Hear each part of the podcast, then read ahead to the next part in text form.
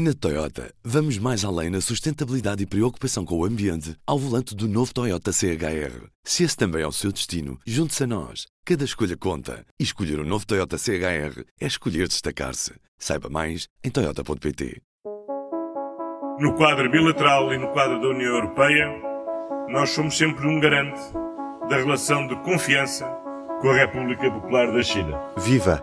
Eu sou o Ruben Martins e este é o P24.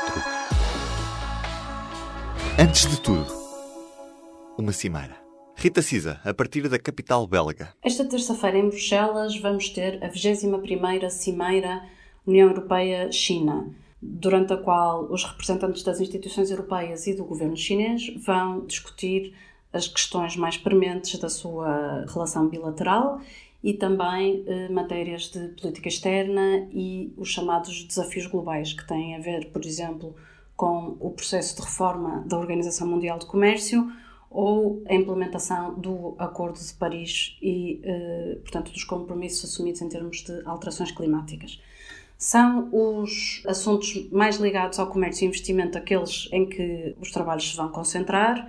Para os europeus, a tónica será na questão da reciprocidade no acesso aos mercados e do chamado level playing field que uh, assegura uh, a concorrência transparente e justa e algumas questões também uh, ligadas à conectividade, ao 5G, embora essa seja uma competência mais nacional do que europeia, e também às questões da proteção das denominações de origem. Em termos de política externa, eh, espera-se que seja abordada a situação na Península Coreana e também, por exemplo, o papel que tanto a União Europeia quanto a China podem e estão a desempenhar na crise da Venezuela. Relativamente às questões mais globais e também um pouco mais difíceis, não se espera que haja grandes conclusões este é um processo de diálogo. O objetivo é que os dois lados estejam em sintonia em, relação à, chamada Agenda Estratégica para a Cooperação entre a União Europeia e a China.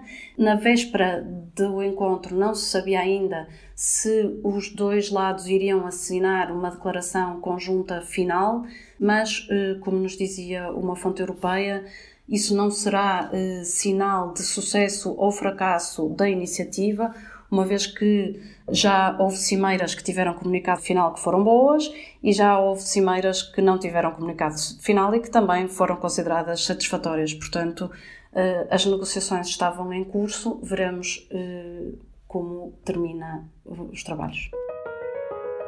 No mundo contemporâneo, cuja história fez questão de dividir em dois blocos, o do leste e o ocidente, há um país que não quer ficar de parte. Muito mais do que um player asiático, a China quer afirmar-se como uma potência com influência à escala global. Trump deu escala às ameaças, da espionagem industrial ao comércio pouco justo. Não podemos deixar a China tomar vantagem dos Estados Unidos. Nunca mais. Em 2017, a China exportou para a União Europeia bens no valor de 374 mil milhões de euros. Tirando as importações, o balanço, negativo, diga-se, é grande, mais de 176 mil milhões de euros. Números do Eurostat. Novos fora, nos últimos anos, Xi Jinping tem-se desdobrado em visitas à Europa. Portugal. Esta visita ocorre num momento particularmente importante. França. Monsieur le Président de la République populaire de Chine. Espanha. Desde Madrid, desearte nuestra más cordial bienvenida. Itália. Xi Jinping, um saluto muito cordial. E por aí fora. Com os Estados Unidos de portas fechadas, o futuro da influência política e económica chinesa joga-se na Europa? Não necessariamente. Eu acho que do, do lado chinês deve há vontade de que isso seja uma realidade. Está a ouvir Sérgio Aníbal. Ele é jornalista da secção de Economia. Portanto, terem outras opções para além do, dos Estados Unidos.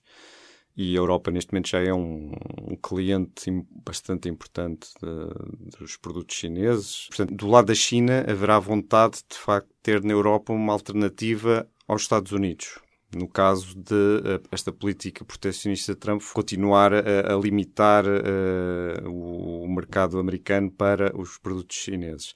Mas uh, eu penso que a China vai encontrar na Europa o mesmo tipo de dificuldades que encontra neste momento nos Estados Unidos, porque a Europa também está a tentar reagir a este poderio chinês a nível económico e, e, e, tem o mesmo tipo de problemas com a China que os Estados Unidos têm. Ou seja, uh, está contra uh, os limites ao investimento que a China uh, impõe no seu território. Também considera que os produtos chineses beneficiam de políticas de apoio estatais que são anticoncorrenciais e, portanto, há na Europa também neste momento uma cada vez maior vontade de eh, colocar entraves aos produtos chineses e exigir da China um tratamento mais benéfico para os produtos europeus. O problema na Europa, ao contrário dos Estados Unidos, em que Trump está a, a, a liderar a política eh, comercial uh, ele próprio, não é? O problema na Europa é que há aqui vários pensamentos e isso tem sido muito notório, portanto, com a França e a Alemanha a, de facto a quererem que a China se abra mais e a, e a quererem fechar a economia europeia à entrada de investimentos chineses para a criação de campeões europeus uh, na Europa.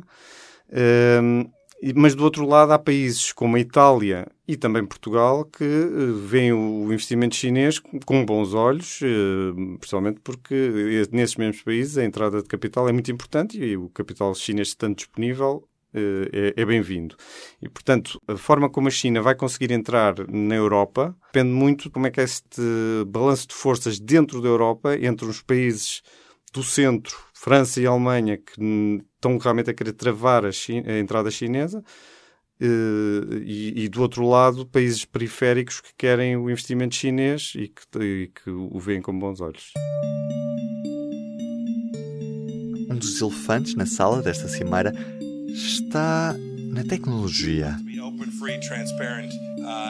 A China, através da Huawei, avançou numa corrida ao 5G. Próxima geração de redes móveis, portanto, essencialmente significa redes eh, móveis mais rápidas do que o atual. Meu nome é João Pedro Pereira, sou coordenador de tecnologia no público. É importante explicar duas coisas em relação aqui ao 5G.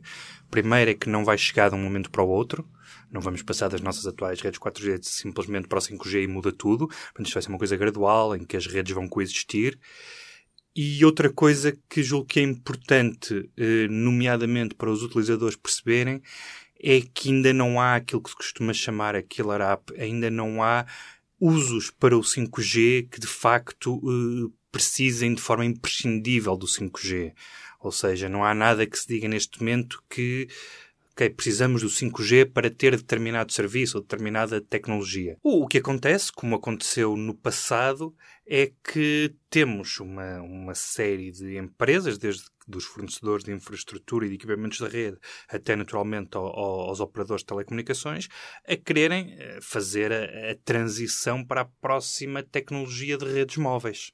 Porquê é que é tão polémica esta questão da Huawei poder ficar com as redes 5G na Europa? É, é uma polémica que começou nos Estados Unidos e que enfim, muitos académicos uh, e, e, muitos especialistas, já para não falar de, de, dos próprios operadores de telecomunicações, fazem afirmações no sentido de que não é necessariamente uma polémica motivada pelas questões de, de segurança e de cibersegurança que os Estados Unidos alegam e que há aqui questões, eh, como sabemos, políticas e comerciais uh, por trás destes receios que os Estados Unidos dizem ter em relação ao, ao equipamento da Huawei. O que a Huawei faz neste caso específico das redes 5G é fornecer equipamentos e infraestrutura de rede, nomeadamente a par com outras empresas que são suas concorrentes e com outras empresas que trabalham, eh, que também fornecem outros equipamentos. Quer dizer, a Huawei não oferece uma solução eh, completa de uma ponta à outra eh, que faça toda a rede 5G. Portanto, isto tem um papel e tem tido um papel importante, até porque tem relações antigas com muitos operadores, nomeadamente na Europa. No fundo, o que os Estados Unidos têm é medo que haja uma expansão da Huawei pela Europa a nível tecnológico? O que os Estados Unidos dizem é que o, o, facto de haver equipamento da Huawei nas infraestruturas de rede traz riscos de segurança, no sentido em que dizem os Estados Unidos que é eh, próxima do regime de Pequim, E, de facto, as empresas chinesas têm sempre uma, uma proximidade com, com, com, o governo que não, de forma que não é necessariamente como, como, como acontece aqui na Europa ou nos Estados Unidos, e, e, portanto eles alegam que há um risco de segurança no sentido que esse equipamento poderia ser usado, por exemplo, para, para espionagem ou para, uh, ou para vigilância. Portanto, esse é o risco que é essencialmente, de forma simples, o risco que os Estados Unidos alegam existir em colocar equipamentos de infraestrutura da Huawei nas, nas infraestruturas de 5G. Então, nesta altura é demasiado impreciso dizer que quem vai controlar o 5G vai controlar o mundo. Sim, sim, com, completamente. Quer dizer, eh, lá está, o 5G eh, virá de uma forma gradual. Obviamente, hoje, hoje eh, as infraestruturas de comunicações são cruciais, mas controlar o mundo é claramente uma, uma frase forte a vários níveis, até porque o 5G não, não chega de um momento para o outro, não chega todo ao mesmo tempo e não vai ser, um, de repente, aqui uma mudança de paradigma e uma coisa avassaladora que vai transformar tudo.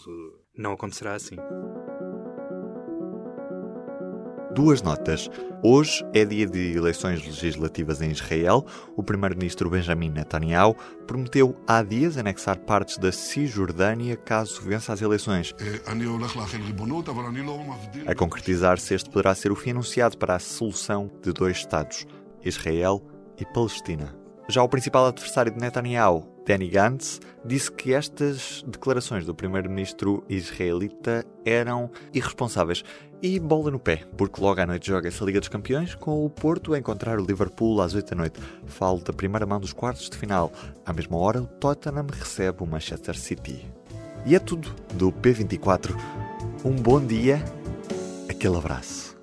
O público fica no ouvido. Na Toyota, vamos mais além na sustentabilidade e preocupação com o ambiente ao volante do novo Toyota CHR. Se esse também é o seu destino, junte-se a nós. Cada escolha conta. E escolher o um novo Toyota CHR é escolher destacar-se. Saiba mais em Toyota.pt.